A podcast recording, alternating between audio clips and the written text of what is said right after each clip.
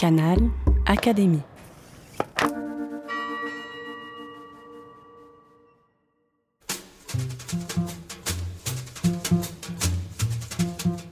Affinités électives.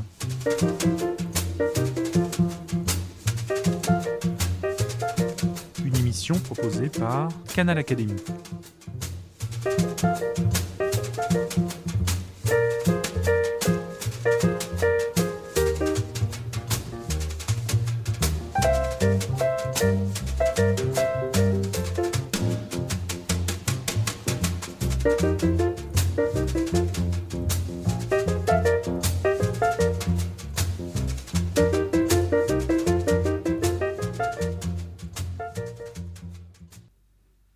Amis, bonjour, bienvenue sur Canal Académie. Aujourd'hui, nous allons nous intéresser au Proust sociologue et peut-être même ethnologue.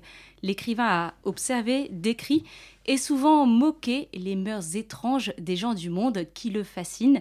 Son œuvre raconte les rituels de la haute société au tournant des 19e et 20e siècles, les bals, les courses, les salons, les séjours sur la côte normande, dans ce milieu fermé mais en recomposition, les aristocrates croisent les grands bourgeois et les ambitieux pour donner lieu à de subtiles classifications.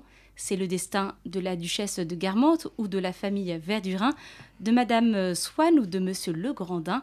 À quelle réalité historique ces personnages correspondent-ils? Que nous disent-ils des élites de leur temps? Pour en parler, nous sommes en compagnie d'Éric Mention-Rigaud, professeur d'histoire à la Sorbonne, et de Caroline Garde-Le Breton, agrégée de lettres et chargée de mission pour France Mémoire. Bonjour à tous les deux. Bonjour. Alors, Éric Mention-Rigaud, nous allons commencer par vous. Vous êtes donc un historien spécialiste des élites depuis la Révolution française. Et Proust s'intéresse finalement à la même population que vous. C'est par ce biais-là que vous l'avez rencontré? Certes. Le monde de Proust, le projet d'écriture de la recherche, est inséparable de la société des salons, de ces salons qui, dans la suite de l'amour courtois, ont joué un rôle très important dans l'élaboration de la civilité aristocratique, de la civilité nobiliaire, dans la vie littéraire, dans l'évolution des mœurs, dans la diffusion des idées nouvelles, à partir du moment où il se constitue véritablement comme institution, c'est-à-dire à partir du XVIIe siècle. Et ces salons vont jouer un rôle très important dans la promotion de la femme au sein de la société nobiliaire, c'est-à-dire qu'ils placent la femme comme reine des salons, c'est-à-dire qu'elle est au cœur de la sociabilité aristocratique, et ils vont accentuer la prédilection pour le charme social de la conversation. Qu'est-ce qu'un salon? C'est un espace clos, sélectif exclusif, dont la femme est souveraine et qui encourage euh, le goût pour la conversation, pour l'esprit de répartie, pour euh, le goût des bons mots, ces bons mots qui font mouche, pour les joutes de l'esprit. Et les salons en France tout particulièrement vont connaître leur apogée au XVIIIe siècle lorsque la noblesse euh, d'épée, cette noblesse immémoriale et cette noblesse plus récente de Rome se retrouvent avec la bourgeoisie dans un besoin irrépressible de s'égayer, de se distraire dans cet espace des salons qui cumule toutes les excellences. Ce sont des espaces très beaux. Le salon du XVIIIe siècle n'est pas un reliquaire comme sera le salon aristocratique du XIXe siècle. On met les portraits de famille, on veut y rassembler les éléments majeurs de euh, l'enchaînement généalogique. Au XVIIIe siècle, au contraire, c'est un espace de nouveauté, de création. On y installe, on y commande les plus belles choses et les plus récentes. On renouvelle un salon. On se distrait par tout ce qu'il y a de plus raffiné, c'est-à-dire bien sûr la conversation, la musique, la lecture, la lecture des nouveautés, c'est-à-dire des philosophes et, des journaux. Arrive le cataclysme de la Révolution, tout ça évidemment s'arrête, et au XIXe siècle, dès 1815, ce que euh, ce qu'on appelle le Faubourg Saint-Germain, c'est-à-dire cette euh, métonymie par laquelle euh, les anciennes élites aristocratiques s'autodéfinissent, c'est-à-dire cette espèce qui va des bords de la Seine de la rue de Lille jusqu'à la rue de Varennes, et en gros de la rue des Saints-Pères jusqu'à euh, l'esplanade des Invalides. Je le précise peut-être parce que vous avez des auditeurs qui, qui, n'habitent pas, à Paris. Qui ne sont pas tous parisiens. euh, ces salons, ces hôtels particuliers qui sortent de la Révolution dans un état cataclysmique se reconstituent et ces salons aristocratiques vont être directement héritiers euh, des salons d'Ancien Régime, en étant à la fois un lieu de sociabilité, un lieu de raffinement et d'élégance, un lieu de culture et un lieu de conversation. Ils sont aussi le signe de la prédominance encore qu'exercent les anciennes élites aristocratiques au XIXe siècle, pas seulement d'ailleurs dans la première moitié, et une prédominance qui est assise sur la conservation, la sauvegarde d'un patrimoine foncier très important, la diversification dans la seconde moitié du 19e siècle de la fortune qui permet d'avoir une assise plus solide, de très beaux châteaux. Les plus beaux châteaux de France appartiennent encore à la noblesse jusque dans l'entre-deux-guerres, jusqu'au milieu du 20e siècle beaucoup d'hôtels particuliers à Paris, et puis une maîtrise de la taxinomie des élégances et des critères de la distinction qui lui est reconnue, et qui est finalement la grande victoire remportée par les élites d'Ancien Régime sur le message égalitaire de la Révolution française, tout cela s'ajoutant donne euh, aux élites aristocratiques encore une force importante et une place non négligeable dans le rayonnement artistique et intellectuel et culturel de Paris au XIXe siècle. Alors que nous sommes sous la Troisième République et ce système, euh, ce régime républicain s'enracine en France d'année en année. Et à l'époque de Proust, finalement, est-ce que la, la noblesse ne se console pas de ce qu'elle a perdu en jouant la surenchère? Alors, Bien évidemment, notre euh, histoire de France au XIXe siècle est marquée par des ruptures. La France s'offre sept régimes différents de euh, la Révolution à la Première Guerre mondiale. Alors il y a certes des ruptures, il y a quand même une grosse rupture dans l'histoire des salons en 1870. Jusqu'en 1870, les salons se définissent par rapport au salon suprême, c'est-à-dire la cour qui, rappelons-le, a été extrêmement brillante sous le Second Empire. C'est même l'une des époques où la cour de France est la plus brillante. Après 1870, dans un contexte donc à l'époque de Proust, à l'époque de Proust, dans un contexte donc euh, républicain et démocratique, le salon devient un refuge élitiste, c'est-à-dire qu'il euh, il demeure un cercle discriminant, ce qui est la vocation du salon, qui est euh, exclusif et, et sélectif, mais en même temps, il exprime par sa pluralité la, forme plurielle des opinions. Et ça va être très net au moment de l'affaire Dreyfus, où vous allez avoir des salons qui vont être des salons anti-Dreyfusards. Vous avez des salons Dreyfusards, comme celui de la marquise Arconati-Visconti, et puis vous avez des salons qui se veulent un petit peu à l'écart, comme celui de la duchesse de, la duchesse de Guermantes. Mais il n'en reste pas moins qu'au XIXe siècle, et ça s'étirera un petit peu au XXe siècle. Le dernier salon est celui de la duchesse Edmée de la Rochefoucauld, née Fels, qui était très proche de Paul Valéry et dont on a dit qu'il était le dernier salon en France, étant l'antichambre de l'Académie française. Mais en tout cas, avant 1914, donc à l'époque de Proust et de la recherche, il y a encore des salons très importants qui euh, jouent véritablement leur rôle d'être euh, des lieux de conversation, des lieux d'influence. Un salon, c'est bien sûr une porcelaine fragile, puisqu'il est tributaire de la maîtresse de maison, qui doit, par euh, son charme, sa notoriété, par son nom, par sa vivacité, par aussi sa table, par la beauté des lieux, réussir à rassembler suffisamment de gens intéressants. Dans un salon, on fait cercle autour d'une personnalité intéressante que ça soit un écrivain, un artiste, un scientifique, un diplomate, une personnalité importante de passage à Paris. Et il faut toujours renouveler le salon. Un salon qui devient ennuyeux est un salon qui meurt. Hein. ça a été comme ça à l'époque de Madame de Rambouillet. Et ça a été comme ça pour les derniers salons qui ont existé. Et ça, Proust l'a très bien compris. La société des salons de Proust est une société en transformation. Proust est un merveilleux écrivain, un merveilleux psychologue des intermittences du cœur, c'est un sociologue et c'est aussi un historien, puisque la société qu'il décrit est une société en transformation. Alors nous l'avons compris en vous écoutant, ces élites ne forment pas un bloc homogène, il y a vraiment une galaxie euh, de groupes sociaux différents nous pourrions commencer par euh, creuser ce groupe des, aristocrates. Peut-être que Caroline Garde-Le-Breton, vous êtes euh, là pour vraiment nourrir cet entretien de références littéraires. Peut-être que vous pourriez nous trouver dans l'œuvre de Proust l'exemple d'un personnage d'aristocrate un, peu type.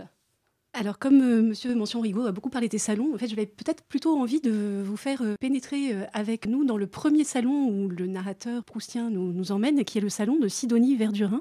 Voici ce qui se passe dans ce salon le jour où euh, Swann y est euh, introduit euh, par euh, Odette de Crécy. Quel joli Beauvais, dit avant de s'asseoir Swann qui cherchait à être aimable.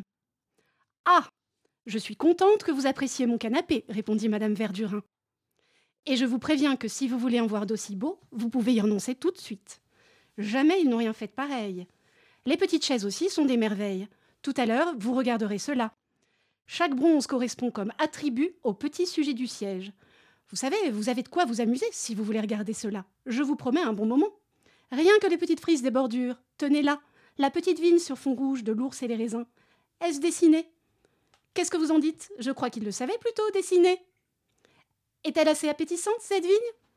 Mon mari prétend que je n'aime pas les fruits parce que j'en mange moins que lui. Mais non, je suis plus gourmande que vous tous, mais je n'ai pas besoin de me les mettre dans la bouche puisque je jouis par les yeux. Qu'est-ce que vous avez tous à rire? Demandez au docteur, il vous dira que ces raisins-là me purgent. D'autres font des cures de Fontainebleau, moi, je fais ma petite cure de Beauvais. Mais monsieur Swann, vous ne partirez pas sans avoir touché les petits bronzes des dossiers Est-ce assez doux comme patine? Mais non, à pleine main, touchez-les bien. Ah, si madame Verdurin commence à peloter les bronzes, nous n'entendrons pas de musique ce soir, dit le peintre. Quel genre de, de salonnière est madame Verdurin? Alors, avant de répondre à votre question, je voudrais souligner que si Proust, euh, Proust n'a pas été le premier à s'intéresser à la société au sens du monde, à la société aristocratique, et à l'intérieur de la société à ses élites les plus anciennes. Mais les plus anciennes et les plus anciennement installées au sommet de l'échelle sociale. Mais il aime cette société des salons et il marque le zénith littéraire de la fascination que peut exercer sur un écrivain cette société aristocratique, euh, cette société d'ancien régime qui s'étire euh, jusqu'au tournant du XXe siècle. Et il la décrit comme le montre le texte que vous venez de lire, en soulignant son rôle civilisateur, comme Norbert Elias le conceptualisera plus tard, mais il le fait, à la différence de Norbert Elias, en la caricaturant, comme pour s'excuser de l'importance si grande qu'il lui accorde. Parce qu'on est bien d'accord que si on enlève l'aristocratie et je dirais la bourgeoisie qui se définit par rapport à elle, c'est-à-dire les Verdurins, il reste plus beaucoup de monde. C'est pas comme chez Balzac. Balzac s'est beaucoup intéressé à la noblesse, mais chez Balzac, la société française est décrite davantage dans son ensemble. Là, c'est beaucoup plus restreint. Le monde autre que le monde aristocratique transparaît dans la euh, recherche par les domestiques, essentiellement. Mais c'est très particulier, l'œuvre de Proust, de ce point de vue-là. Donc elle est concentrée sur la noblesse. Et la correspondance de, de Proust, toute sa correspondance, signale sa quête jamais satisfaite d'avoir toujours le plus de renseignements sur les représentants des anciennes familles, sa persévérance à se rapprocher d'eux, son assiduité à essayer, dans l'espoir vain, de euh, tisser des liens d'amitié. Et il se trouve que le, le duc de Gramont, qui est l'un des modèles du duc de Guermantes. Les Guermantes sont une famille qu'il nous décrit comme étant remontant aux Capétiens. Donc ça fait partie de ces neuf familles les plus anciennes de France, Castellane, Choiseul, Clermont-Tonnerre, Harcourt, euh, La Rochefoucauld, Maillet, Mailly, Montesquieu, Fezensac, Rochefort de Mortemart. Donc on peut considérer que les neuf ont servi de source d'inspiration. Mais on sait qu'il était très proche du duc de Gramont, et le duc de Gramont épouse Hélène Grifful, la fille de la célèbre comtesse Grifful, qui a inspiré à la fois le modèle avec la comtesse de Chevigné, qui est le modèle à la fois de la duchesse de Guermantes, de la princesse de Guermantes et même de la ravissante princesse de Parme. Et la demi-sœur du duc de Gramont est Élisabeth de Clermont-Tonnerre. Élisabeth de Gramont, duchesse de Clermont-Tonnerre, qui a donc très bien connu Proust. Elle était, sa mère était une Beauvau qui meurt à la naissance et elle a été élevée avec son frère, élevée par Marguerite de Rothschild, qui était euh, la seconde épouse euh, du duc de Gramont. Et elle a bien connu Proust avec son frère, et elle a écrit même un essai sur Proust. Et comme toute la famille Gramont, elle était frappée de voir euh, à quel point Proust était quémandait des informations. Dans son essai sur Proust, elle décrit Proust avec gentillesse, mais elle dit qu'il était comme un frère mendiant. Donc, c'est vous dire que à la fois, il a cette volonté de chercher dans la noblesse constamment une source d'inspiration et quelque chose qui a étonné jusqu'à ceux qui précisément étaient une source d'inspiration. Bonnie Caslan, dont j'ai écrit une biographie. Qui a été l'un des modèles de Proust. Qui a été l'un des modèles de Proust. Vous savez, toutes les, tous les personnages de la recherche sont un phénomène de contamination. Et Bonnie Caslan a certainement été l'un des modèles de Robert de Saint-Loup, mais parmi euh, Robert de Saint-Loup emprunte aussi des traits à d'autres personnes qui a bien connu Proust. Mais en tout cas, il y a des éléments, notamment la blondeur, la description physique de Robert de Saint-Loup rappelle beaucoup de Bonnie Caslan. C'est ce que j'ai évoqué en tout cas dans mon livre. Et je pense qu'il a vu en 1919 en Bonnie Caslan une butte témoin d'un monde qui était euh, englouti par la guerre de 14. Et jusqu'à sa mort, donc en novembre 1922, ils vont se voir assez régulièrement. C'est pour Proust, vous le savez, l'époque la plus glorieuse de sa vie, puisqu'en 1919, il y a eu le Goncourt pour les jeunes filles en fleurs. L'année d'après, il reçoit la, Légion d'honneur. Et euh, Bonnie de Caslam accepte de le recevoir, mais il n'est pas dupe. Comme euh, les Grammont et comme Elisabeth de Clermont-Tonnerre, ils ont très bien compris que le Proust euh, interlocuteur de la noblesse et le Proust écrivant sur la noblesse n'ont pas le même ton, et que là l'ironie cinglante peut succéder à la flatterie la plus obséquieuse. Euh, je vais vous en donner un exemple. Quand j'ai travaillé dans les archives Grammont, j'ai retrouvé l'exemplaire de l'édition originale du côté de Guermantes II, adressé au duc de Guiche en 1921. Et voici cette dédicace qui n'impose aucun commentaire tellement elle est claire. Au duc de Guiche. Cher ami, vous ne m'avez jamais accusé réception de Guermantes I. Ceci n'est pas un reproche, mais pour vous expliquer que je ne vous envoie pas sans quelque hésitation Guermantes II. À cette hésitation, je ne m'arrête pas.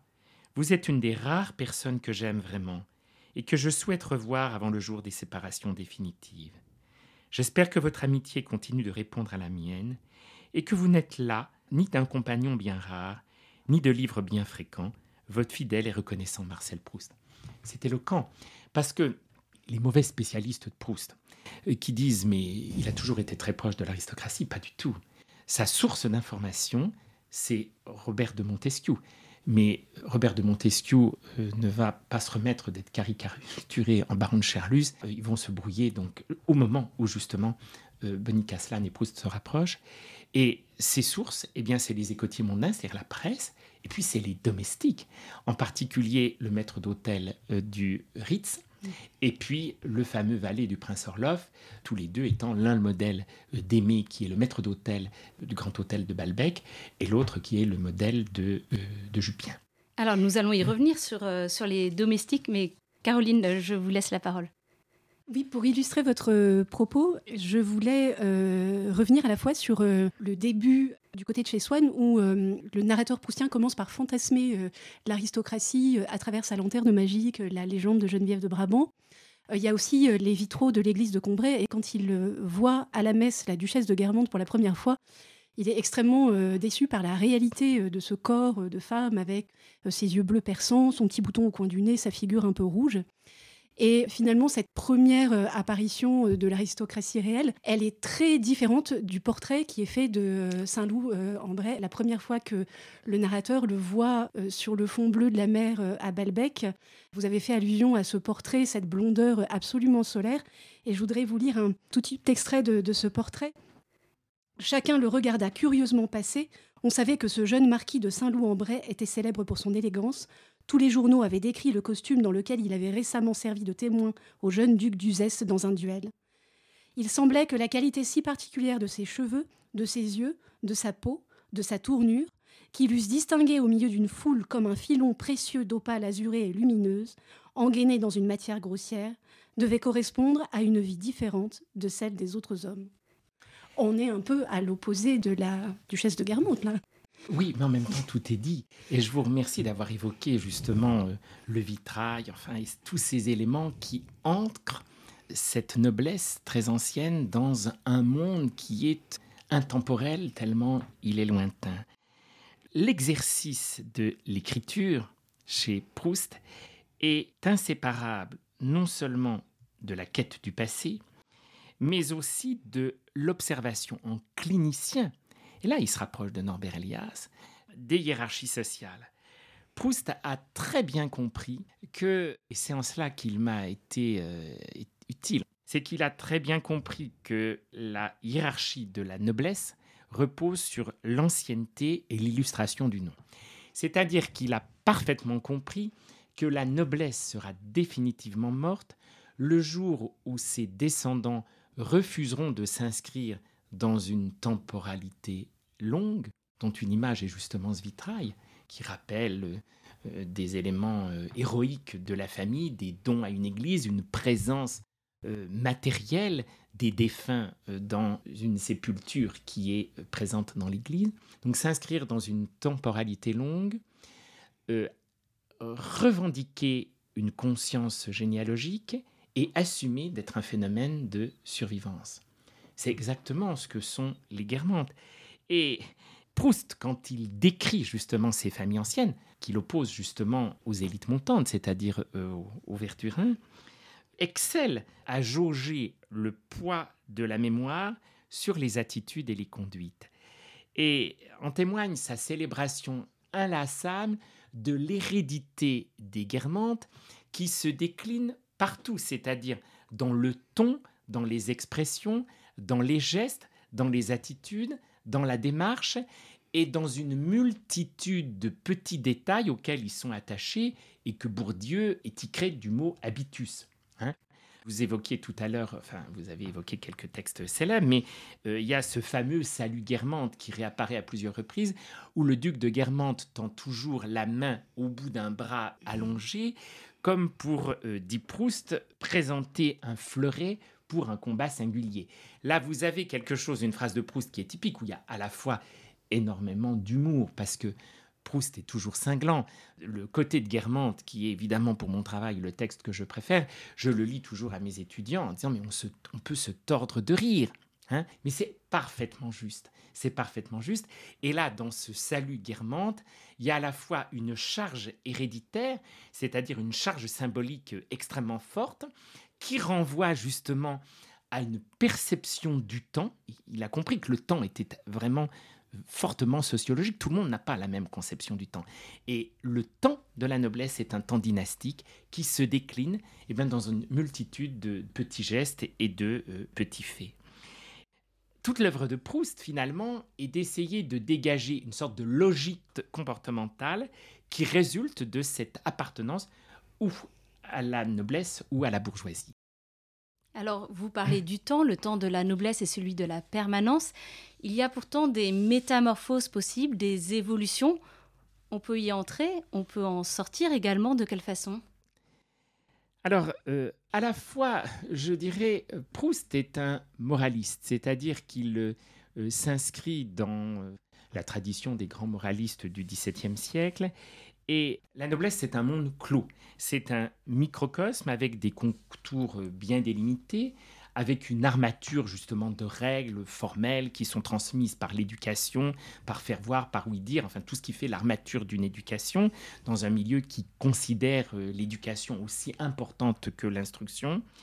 Et en plus de ça, en bon moraliste, il pense à juste titre, euh, certainement, que la noblesse bénéficiant d'une certaine quiétude, étant ce qu'on appelle, euh, ce que Veblen a théorisé comme une société, un monde de, de l'oisiveté, cette société constitue un terrain favorable au développement à la fois complet des défauts et des qualités de l'homme. C'est-à-dire que les nobles jouissent de la liberté par leur confort matériel et peuvent donc s'imposer une discipline ou se livrer à tous leurs penchants qui ne sont pas les meilleurs. Donc euh, ce microcosme, c'est le miroir grossissant de la société et c'est évidemment un terrain de prédilection pour tout moraliste.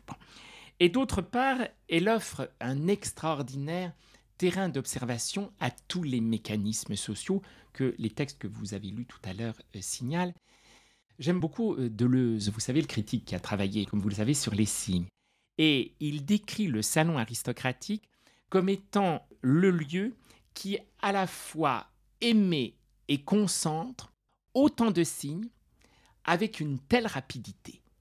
Et donc, le salon aristocratique, rien n'arrive par hasard. C'est-à-dire que tout traduit une volonté de, je dirais pas de mettre en spectacle, parce que c'est quelque chose qui est tellement intériorisé qu'il devient naturel, mais une éducation et une éducation qui renvoie un très long cortège d'histoires, de références à des aïeux, euh, d'habitudes, enfin un temps qui est cristallisé, thésaurisé et qui apparaît partout et qui est euh, ce qui manque précisément à celui qui est nouveau, enfin qui grimpe dans l'échelle sociale, puisque la seule chose qu'on ne peut pas acheter, c'est précisément le temps, le temps thésaurisé et la mémoire. Alors, cet extraordinaire observatoire des mécaniques va permettre à, Proust d'exercer son génie de la classification avec, alors on, évoque, on oppose beaucoup les, les, Guermantes à la bourgeoisie montante, c'est-à-dire au, Verdurin ou à la marquise de Cambremer, née le Grandin. Mais euh, il y a aussi des choses plus subtiles. Moi, j'aime beaucoup la page euh, célèbre où il oppose le prince de Borodino au marquis de Saint-Loup, c'est-à-dire qu'il oppose l'ancienne noblesse, celle du faubourg Saint-Germain, donc qui est au sommet de la pyramide aristocratique, qui puise son unité dans ses souvenirs, qui n'admet de supériorité que dans la naissance, qui cultive un goût parfait et une éducation euh, extrêmement raffinée, avec cette noblesse d'empire qui est plus rude, qui est plus proche peut-être aussi de la bourgeoisie. Mais c'est bien évidemment avec les Verdurins qu'il va décrire l'évolution. Alors là encore, je dirais qu'on s'inscrit dans une tradition du moraliste parce que euh, la Bruyère traque aussi toujours le nouveau venu. Dans les pages célèbres du chapitre de la cour ou du chapitre de la ville, il oppose justement cette noblesse de robe ou cette bourgeoisie qui euh, singe l'aristocratie. Donc là, il est dans cette euh, tradition. Mais parce que même si euh, une grande partie de la recherche est écrite avant la guerre de 14, il n'empêche qu'il continue à écrire pendant la guerre. Donc là, il voit bien cette société en transformation. Et la recherche, c'est l'histoire des rapports de classe aussi entre la bourgeoisie montante et cette noblesse dont il pressent tout de même le déclin et qu'il évoque parce que Oriane de Guermantes est duchesse de Guermantes, née Guermantes, elle a été princesse de l'Aume, qui est le titre d'attente de son mari tant que son beau-père était vivant. Elle est très parisienne, elle habite, elle se partage entre un château sur lequel Proust insiste peu. Le monde de la noblesse, c'est le monde urbain ou le monde de la côte normande, mais c'est pas le monde des châteaux. Proust n'a pas la fibre paysanne, il est parisien et il va un petit peu sur la côte normande. C'est donc le, le, château qui est si important comme lieu du regard rétrospectif dans la noblesse, c'est pas quelque chose qui est, c'est très présent dans mon œuvre, ça l'est moins dans l'œuvre de Proust. Donc au moins j'ai apporté ça comme élément complémentaire. Elle habite donc une aile de l'hôtel de Guermantes où habite également le narrateur. Et le temps retrouvé marque son déclassement, euh, son déclin mondain. C'est évidemment totalement l'inverse pour euh, euh, Madame Verdurin. Madame Verdurin, qui a épousé un critique d'art, donc là, il y a cette volonté de montrer une bourgeoisie qui est plus intellectuelle, qui serait plus ouverte, alors que la noblesse au XIXe siècle, la Proust ne s'est pas trompée, elle n'a plus la puissance créatrice d'un point de vue esthétique qu'elle avait au XVIIe ou XVIIIe siècle. Elle est davantage dans la conservation d'un héritage. Mais ça, c'est la conséquence du traumatisme révolutionnaire. Ça aussi, il l'a bien senti. La puissance créatrice est du côté de la bourgeoisie. Donc ça, c'est un changement. Alors ce qui est très intéressant aussi avec les Verdurins, c'est que les Verdurins, en 1900, sont encore prisonniers de ce qui fonde le snobisme en 1900. On va peut-être faire une parenthèse sur le snobisme parce que c'est un mot à la mode à cette époque-là, un mot récent. D'où vient-il et que signifie-t-il? Alors là, vous me piégez un petit peu. Il me semble que le mot est quand même un petit peu plus ancien, c'est-à-dire que le mot est du 19e siècle, mais je crois qu'il apparaît en France sous la Restauration ou peut-être sous la monarchie de Juillet. C'est sine nobilitate, c'est-à-dire le snob est précisément celui qui n'est pas noble, qui est sans noblesse. Ce qui ne veut pas dire que la noblesse méprise forcément le snobisme. D'abord, elle n'en est pas complètement dépourvue parce que la noblesse a aussi des hiérarchies. Donc à l'intérieur de la noblesse, il y a aussi une volonté de, avec snobisme, essayer d'être à la hauteur de celui qui est au-dessus de l'échelle sociale. Hein. Donc euh, le snobisme, c'est aussi lié au fait de regarder en haut, de regarder l'autre, et c'est le côté civilisateur du snobisme. Le snobisme aussi quelque chose qui tire vers le haut pas forcément quelque chose de négatif. Mais en tout cas, euh, les guermantes se considèrent comme hors de tout ça. Hein, hors de tout ça. Les Verdurins sont prisonniers de ce snobisme de 1900 qui est encore marqué par le désir de reproduire le modèle aristocratique et qui est quelque chose qui va, je dirais, durer jusque dans les années 60 en France. La grosse rupture, c'est 1968, où les anciennes élites servent de repoussoir et actuellement, et depuis, et maintenant depuis une trentaine d'années, ça s'est accentué, c'est plus du tout la noblesse qui est prescripteur en matière de mode. Balenciaga et Dior avaient encore la noblesse comme prescripteur, produisaient pour eux, et Dior prêtait toutes ses robes aux jeunes filles de la haute aristocratie pour les balles.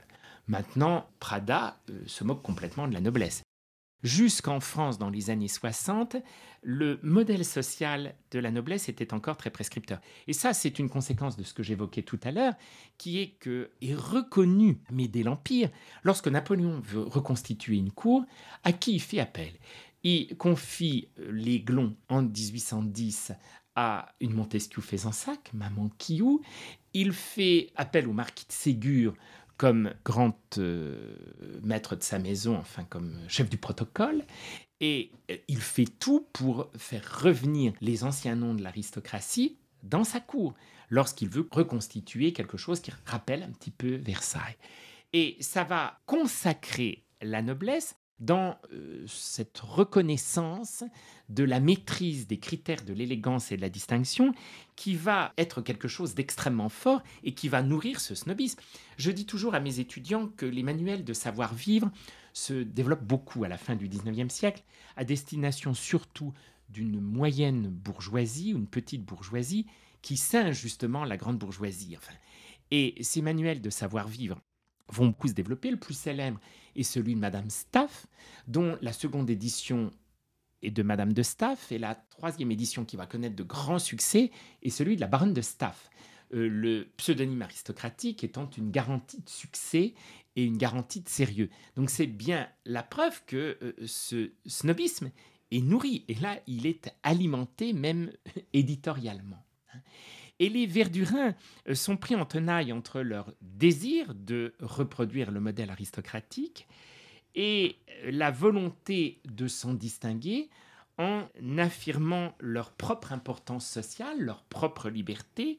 Et c'est comme ça qu'on voit que Madame de Verdurin, sa génie euh, a montré que les Guermantes, certes c'est bien, elle ne peut pas dire le contraire, mais bon voilà, ils ont aussi, eux, leur propre rayonnement social que s'ils voient peu de monde, c'est par leur propre volonté, qu'ils préfèrent l'intimité aux grandes lessives, qu'ils ne veulent pas recevoir par obligation euh, sociale, mais en fait on se rend bien compte que elle les singe tout de même, elle les envie, et, elle se précipite quand elle devient veuve sur le duc de, de Duras pour devenir duchesse, et après elle succède à la princesse de Guermantes défunte, cette princesse de Guermantes dont le mari est le cousin du duc Guermantes et qui était né Bavière.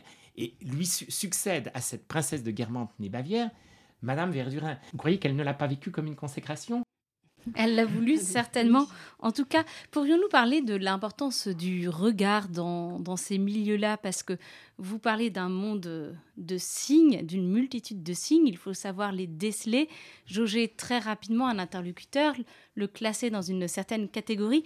Et certains passages sont assez éloquents. Euh, peut-être que Caroline pourrait nous en donner un exemple. Oui, alors il y a plusieurs euh, méprises sociales parfois dans la recherche. L'une d'elles étant euh, euh, le baron de Charlus. Hein, la première fois que le narrateur le voit, il le prend pour un escroc d'hôtel à cause de son comportement un petit peu, un petit peu étrange. mais il y a aussi ce passage qui me fait beaucoup rire. C'est dans la partie Balbec, c'est au Grand Hôtel de Barbec, Balbec. Pardon, il y a un petit groupe qui rassemble des notables normands et parmi eux une, la, la, femme du premier président de Caen qui observe beaucoup les aristocrates et qui s'efforce de percer à jour les faux aristocrates. Et euh, elle pense que la marquise de Villeparisis n'est pas une marquise authentique. Et puis, euh, elle mène aussi sa petite enquête sur la princesse de Luxembourg. Alors, nous avons beaucoup évoqué le fait que Proust s'inscrit dans une lignée d'écrivains moralistes ou même Balzac, enfin qui se sont intéressés à la noblesse, mais il y a une grosse différence, c'est la grosse différence avec notamment euh, Saint-Simon ou Madame de Sévigné, qui lit avec d'autant plus d'attention qu'ils s'intéressent à leurs descendants et, les aïeux de tous ces personnages, euh, ces grands noms de France qu'il évoque. Mais lui est totalement extérieur totalement extérieur au monde qu'il écrit. Par exemple, on sait qu'il était un, lecteur très attentif des mémoires de la comtesse de Boigne, qui sont des mémoires très importants. La monarchie de juillet et de la Restauration, qui sont très utiles pour les historiens, ont été publiés quand Proust était en train d'écrire. Et Proust est donc en dehors de la société qu'il peint, ce qui lui permet peut-être d'en percevoir mieux les nuances. Alors, ça suppose un gros travail d'information, mais on peut se dire que tout le monde sait que l'ethnologue, un bon ethnologue ou un bon sociologue doit quand même prendre beaucoup de recul. Alors, s'il est de ce milieu, il doit beaucoup se détacher, et s'il n'est pas de ce milieu, c'est plus facile parce que lui saute tout de suite aux yeux des choses qui n'étonnent pas quelqu'un qui, comme Astérix, est tombé dans la potion avec son premier biberon. Hein? Donc ça, veut dire ce travail de quête que j'évoquais tout à l'heure, de quête de insatiable de l'information, avec évidemment en bon sociologue la nécessité d'avoir ce qu'on appelle des informateurs privilégiés, là en l'occurrence Robert de Montesquieu, dont il va être très proche et qui va lui expliquer les généalogies, toutes les subtilités du jeu social. Mais le vécu de Proust a pour source principale les médisances et les ragots. Tu m'as donné ta boue et j'en ai fait de l'or. Là, c'est tu m'as donné les ragots que j'ai ramassés euh, dans la rue, dans les gazettes mondaines et dans deux loges de concierge, comme dit Elisabeth de Gramont, c'est-à-dire à, l'hôtel Ritz et auprès d'Albert Le Cusiat, qui est donc le modèle de Jupien et qu'il a rencontré chez le prince Orloff. Et à partir de là, eh bien, il en a fait la recherche. Mais on a évoqué, me semble-t-il, beaucoup de choses qui sont très importantes comme clé de lecture pour comprendre Proust, qu'il faut lire aussi en, historien, en sociologue, en ethnologue, et pas seulement, euh, comme on dirait, euh, du, Racine, hein, même si euh, tous les deux ne se sont pas trompés dans l'analyse du cœur humain. Mais cet aspect-là est très important et explique, me semble-t-il, la justesse de cette euh, analyse qui le place euh, à la hauteur des plus grands moralistes et à la hauteur des meilleurs euh, sociologues. Il est à la hauteur de Norbert Elias. Alors Proust a ses propres informateurs et le narrateur proustien est lui-même un informateur dans la recherche quand il fréquente le, salon de Madame Swann, l'ancienne Odette de Crécy qui a épousé Swann. Et euh, quand il rentre chez lui, euh, on, le fait parler sur les fréquentations euh, de monsieur et madame Swann. À la maison, le nom des personnes que celle-ci arrivait peu à peu à connaître piquait plus la curiosité qu'il n'excitait d'admiration. Au nom de madame Trombert, ma mère disait Ah, mais voilà une nouvelle recrue, et qui lui en amènera d'autres. Et comme si elle eût comparé la façon un peu sommaire, rapide et violente dont madame Swann conquérait ses relations à une guerre coloniale, maman ajoutait Maintenant que les trombères sont soumis, les tribus voisines ne tarderont pas à se rendre. Quand elle croisait dans la rue Madame Swann, elle nous disait en rentrant J'ai aperçu Madame Swann sur son pied de guerre. Elle devait partir pour quelque offensive fructueuse chez les Masséchutos, les Cingalais ou les Trombères. J'ai une question euh, pour revenir alors au snobisme, euh, à la question du snobisme. Il y a quand même un personnage qui fait figure d'anti-snob dans la recherche, c'est la grand-mère. Il me semble, puisque c'est par la grand-mère du narrateur que se crée le point de contact finalement entre euh, le narrateur proustien et l'aristocratie euh, qui est présente à Balbec euh, pour, pour les bains de mer, pour la saison estivale. la grand-mère du narrateur a été au pensionnat du Sacré-Cœur avec la marquise de Villeparisis. Et la première fois qu'elle se croise dans, dans, le grand hôtel de Balbec, la marquise de Villeparisis est prête à, sauter au cou de la grand-mère. Mm. Elle est contente de reconnaître quelqu'un. Et la grand-mère fait semblant de ne pas la voir parce qu'elle estime que quand on est euh, venu euh, prendre les bains, c'est pour prendre les bains, c'est pas pour socialiser euh, comme à Paris. Qu'est-ce qu'elle représente, cette grand-mère, finalement? Il y a un point de contact qui est l'éducation? Est-ce qu'elle incarne une, sorte d'idéal? Est-ce que c'est une sorte de... Finalement, c'est en ne recherchant pas la, relation avec la marquise de Villeparisis que, la relation se fait avec d'abord la marquise, puis Saint-Loup-en-Bray, etc., etc. Pour vous dire la vérité, je me suis jamais posé la question. Pourquoi il y a cette page? Est-ce que c'est pas tout simplement, enfin pas tout simplement, mais peut-être pour aussi avoir un moyen de décrire une réaction aussi de la noblesse face à cette réaction qui est une réaction euh, qui en effet peut surprendre, mais euh, aussi la grand-mère, comme d'ailleurs le personnage de Françoise, sont des personnages qui sont euh, en retrait de tout snobisme. Je ne sais pas comment, comment l'interpréter, mais c'est vrai que c'est en tout cas quelque chose qui, mérite d'être noté. Peut-être pour finir, vous avez parlé de, grandes ruptures dans cette histoire euh, des élites, euh, la rupture de la Révolution française, la rupture de 1870, la rupture de mai 68. Proust lui-même a vécu la rupture de la Première Guerre mondiale. Qu'est-ce que ça a changé? Ça change énormément de choses parce que ça accélère le euh, déclin d'Oriane de Guermantes. Cette Guermantes déclassée que décrit le temps retrouvé est cruelle parce qu'il y a moins d'argent, elle se fane physiquement, alors qu'il y a la montée irrésistible de, de, la bourgeoisie. Donc il y a cette sensibilité qu'il a à l'accélération du temps marqué justement par cette rupture que marque la Première Guerre mondiale et qui va s'accompagner aussi de l'écroulement des couronnes puisqu'il va y avoir dans, très rapidement l'effondrement des trois grands empires qui sont quand même euh, évoqués aussi l'aristocratie russe. On sait l'importance des grands ducs russes à Paris aux, alentours de 1900, qui étaient tous reçus chez Bonicaslan au Palais Rose, euh, qui était cette aristocratie russe, était extrêmement présente à Paris. C'est une époque où on, voyage beaucoup, le train a changé beaucoup de choses.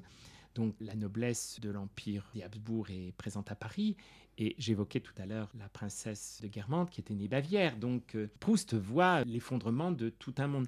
D'où l'intérêt qu'il a pour Bonnie Caslan qui a essayé dans son hôtel particulier qui était installé euh, place du Palais Bourbon pendant la guerre, essayer de jouer un petit peu le rôle de son arrière-grand-oncle qui était euh, Talleyrand euh, au Congrès de Vienne et essayer de faire une sorte de conférence de la paix un petit peu parallèle.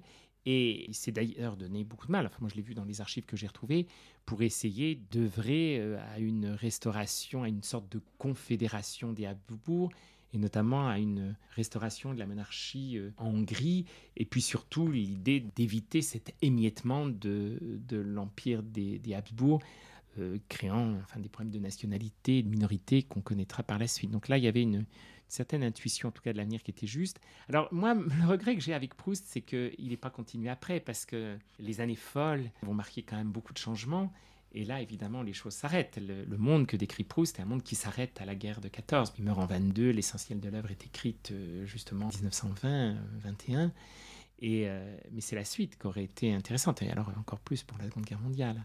Est-ce que je peux me permettre de lire un passage qui, résume peut-être un peu euh, ces différents aspects que vous avez évoqués, le côté visionnaire de Marcel Proust sur l'évolution de la société, euh, son côté balsacien, un peu naturaliste de la société Il s'agit de sa description de la salle à manger du Grand Hôtel de Balbec, qui réunit euh, tout, tout ce beau monde. Les sources électriques faisant sourdre à flot la lumière dans la grande salle à manger, celle-ci devenait comme un immense et merveilleux aquarium devant la paroi de verre duquel la population ouvrière de Balbec, les pêcheurs et aussi les familles de petits bourgeois, invisibles dans l'ombre, s'écrasaient au vitrage pour apercevoir, lentement balancée dans des remous d'or, la vie luxueuse de ces gens, aussi extraordinaire pour les pauvres que celle de poissons et de mollusques étranges, une grande question sociale de savoir si la paroi de verre protégera toujours le festin des bêtes merveilleuses, et si les gens obscurs qui regardent avidement dans la nuit ne viendront pas les cueillir dans leur aquarium et les manger.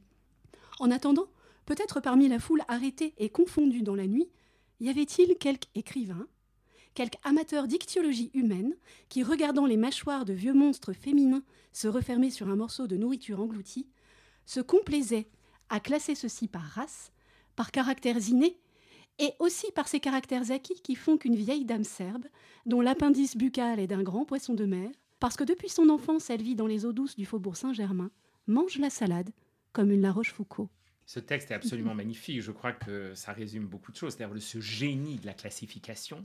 D'abord, ce génie de l'observation, ce génie de la classification à partir d'un geste, d'une attitude, de la façon dont on coupe sa salade, de la façon dont on se tient à table, de la façon dont on salue, nous l'évoquions avec le duc de Guermantes, de la façon dont on parle, il évoque l'accent paysan de la, duchesse de Guermantes à un moment dans un texte célèbre, de euh, la relation à l'autre, du sens du beau, enfin ça c'est lié à une observation, une observation qui est une observation clinique, c'est-à-dire qui se traduit par un réflexe de classification. Et puis alors là, vous avez l'extraordinaire métaphore, l'image de l'aquarium, avec ceux qui sont dedans et ceux qui sont dehors, avec l'espace clos que représente l'aquarium, la menace qui pèse aussi sur tout espace clos et la fragilité. C'est-à-dire, Proust a une grande conscience de euh, cette fragilité. Je vous disais tout à l'heure que le salon est par définition quelque chose d'éphémère.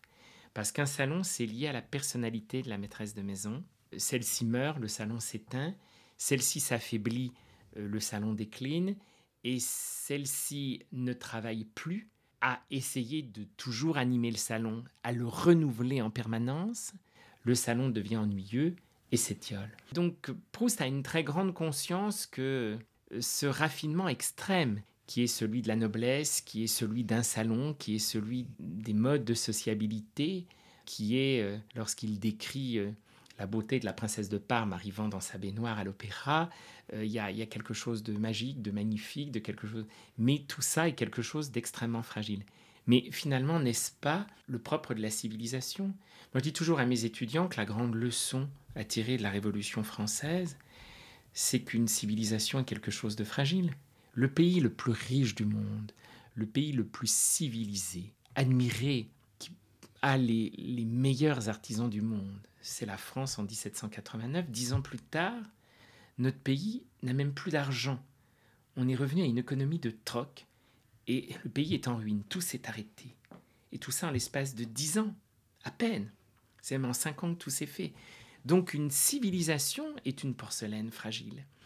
Et ça, c'est aussi, c'est évidemment le côté historien de Proust. Qu'est-ce que c'est un historien? C'est quelqu'un qui a à la fois une conscience que les choses peuvent s'arrêter. Et je dis toujours que l'historien, c'est celui qui se précipite pour sauver ce qu'on peut sauver, notamment les archives et le témoignage oral, au moment où tout s'écroule. Et ça, il l'a fait très bien, en historien absolument parfait. Et je disais qu'il porte à son zénith littéraire la fascination qu'exerce l'aristocratie euh, à la belle époque, mais il emporte le témoignage, même si euh, les noms sont des noms inventés, les Guermantes n'ont jamais existé, mais enfin, euh, tout ça est tellement facile à retrouver et toute la vieille noblesse est citée de toute façon. Il est évident qu'il a créé une sorte de conservatoire définitif de ce qu'est la noblesse. Et ce texte absolument magnifique de l'aquarium signale que c'est un espace clos, c'est quelque chose de fragile, c'est quelque chose qui est quand même menacé, et c'est en même temps quelque chose qui suscite, le moins qu'on puisse dire, un réflexe de non-indifférence, qui peut aller jusqu'à la fascination, mais en tout cas un réflexe de non-indifférence. Il se trouve que j'ai été euh, sur France 24 toute la journée le jour de l'anniversaire de la reine Elisabeth, et c'est quand même fascinant de voir à quel point cette femme, qui est le fruit uniquement d'une histoire. Elle n'a pas eu de pouvoir. Elle est admirable par son sens du, devoir au quotidien et par sa perception dynastique du temps. Moi, je crois que c'est ce qui me fascine le plus chez cette femme, c'est qu'elle a très bien compris, notamment dans la gestion de sa famille, qu'il faut s'inscrire dans le temps long. Quand un orage passe, et en a quand même vu toutes les couleurs, notamment avec ses belles filles, euh, il faut tendre le dos pour essayer de durer jusqu'à ce que les choses s'apaisent, mais on est dans une institution de mémoire qui s'inscrit dans un temps long. Et ça marche. C'est ce qui détermine tout chez elle. Et ce qui est frappant, c'est de voir le moins qu'on puisse dire, étant donné le, le phénomène mondial qu'a représenté cet anniversaire. Il se trouve que les correspondants de France 24 étaient donc euh, sur le môle, enfin, et il y avait toutes les télévisions du monde qui étaient tellement présentes au même moment que malgré la, complexité et la qualité quand même de ce qui existe pour les grandes télé nationales, il y avait des moments où ça buguait un petit peu. Et moi j'étais sur France 24 pour commenter ce qu'on voyait, mais euh, il, y la même chose sur les autres télévisions françaises et télévision, il y avait encore plus de téléspectateurs, et c'était comme ça dans le monde entier. Donc c'est bien la preuve que cette temporalité longue, ces, euh, ces familles ou ces institutions qui sont des institutions de mémoire, Signale au passage que, quand même, ce qui est fascinant dans l'Académie française, c'est que c'est la seule institution d'Ancien Régime qui n'a absolument pas été modifiée. Et vous qui, toutes les deux, dirigez France Mémoire, que l'Institut anime euh, France Mémoire, je trouve ça très bien parce que vous abritez ici dans vos murs une institution qui est la seule institution n'ayant pas changé. Et ça, alors ça peut paraître doucement suranné, ça signale qu'il y a des institutions et des personnes et des familles qui donnent l'impression de détenir le secret de la longévité. C'est-à-dire pour lequel la résilience est quelque chose qui relève de l'évidence. J'aime beaucoup ce terme de résilience, qui est un terme assez, qui est parfois galvaudé, mais qui est très juste pour définir ces anciennes familles. Parce que la résilience, c'est, vous savez, la capacité d'un, en physique d'un corps à retrouver sa forme initiale après un choc, et en psychologie, la capacité à surmonter euh, les épreuves, coups du sort, les aléas euh, économiques, financiers, matériels, euh, affectifs aussi, qui scandent l'histoire d'une famille. actuellement, j'évoquais tout à l'heure ces neuf familles d'origine féodale, qui ont donc mille ans d'histoire, mais on a quand même 1000 familles qui sont suivies depuis 1550. Donc elles sont apparues sur la scène de l'histoire dans des contextes économiques, politiques, sociaux qui n'ont rien à voir avec aujourd'hui. Or, elles continuent. Certaines d'ailleurs euh, continuent à être euh, présentes, euh, multipositionnées dans l'espace social. Qu'en plus de ça, elles ont une démographie dynamique, ça leur permet de multiplier les chances. Et c'est quelque chose, alors vous allez dire qu'on s'éloigne de Proust, mais on le retrouve, parce que Proust a senti cela et il a senti à la fois ce mécanisme qui fait fonctionner ces familles, c'est-à-dire c'est le rapport au temps qui détermine tout. Et il l'a très très bien montré euh, chez les Guermantes, où les Guermantes se définissent par rapport à leurs aïeux, par rapport à une conscience généalogique.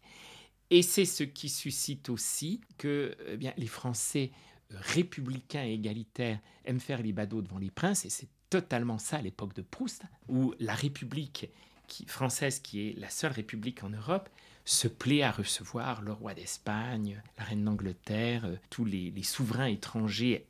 La République se rapproche très fortement des tsars de Russie pour justement la fameuse alliance franco-russe qui est si importante d'un point de vue militaire et diplomatique. Et, les Français font les badauds devant les princes en 1900, enfin toutes la, les, chroniques le montrent.